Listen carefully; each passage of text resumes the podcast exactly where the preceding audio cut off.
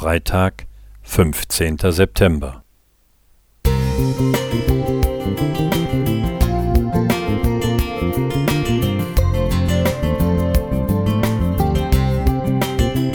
Ein kleiner Lichtblick für den Tag.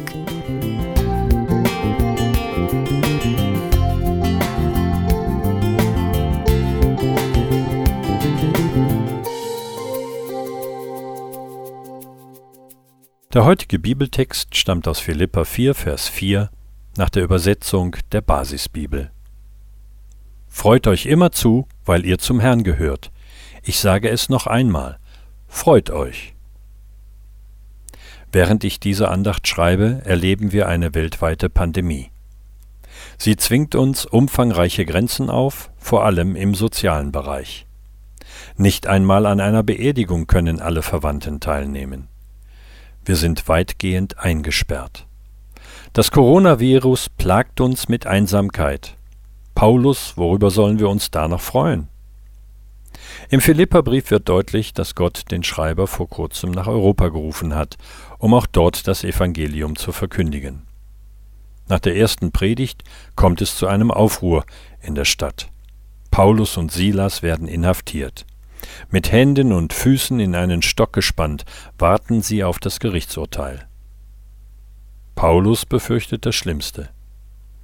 Dennoch zeugt der Grundton seines kurzen Briefs nicht von Klage, sondern von Freude. Sechzehnmal taucht der Begriff auf.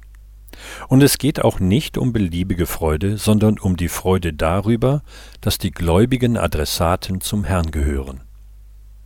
Auch Ellen White schrieb, Christen sollten die frohesten und glücklichsten Menschen sein. Wer die Liebe und das zarte Erbarmen unseres himmlischen Vaters kennengelernt hat, wird Licht und Freude mitteilen, wo er auch ist. Eines solchen Gegenwart und Einfluss auf die Umgebung ist wie der Duft von Blumen. Aus dem Buch Ruf an die Jugend. In hohem Lebensalter bin ich gesundheitlich seit einem Jahr stark eingeschränkt. Hören und Sehen sind sehr schwach geworden, und auch das Gedächtnis hat stark nachgelassen.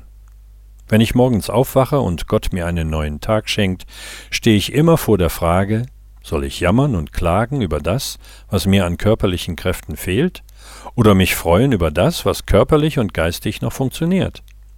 Ich entscheide mich täglich bewusst für die Freude, denn Gott fordert dich und mich auf, freuet euch in dem Herrn alle Wege.